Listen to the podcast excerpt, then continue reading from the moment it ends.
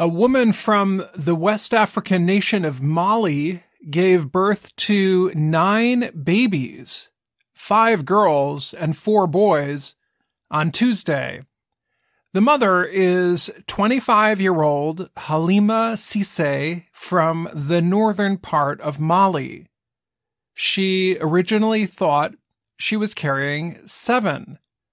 A test late in her pregnancy failed to show the other two babies. The Malian government flew her to Morocco so she could receive better medical care. The babies were delivered by cesarean section, a surgery that removes the babies from the uterus. Multiple births are rare the chance of having even two babies, known as twins, is about 1 in 80.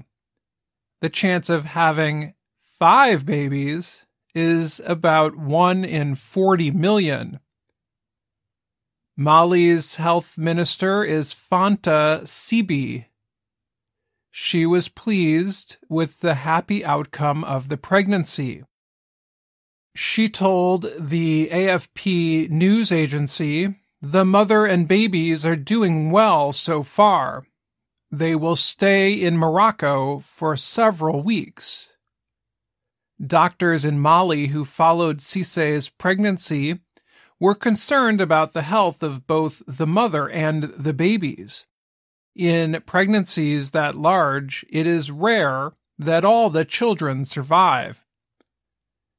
Guinness World Records reports that American Nadya Suleman gave birth to eight babies, six boys and two girls, in California in 2009.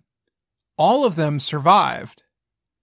In 1971, an Australian woman, Geraldine Mary Broderick, gave birth to nine babies, but only seven were born alive. I'm Dan Friedell.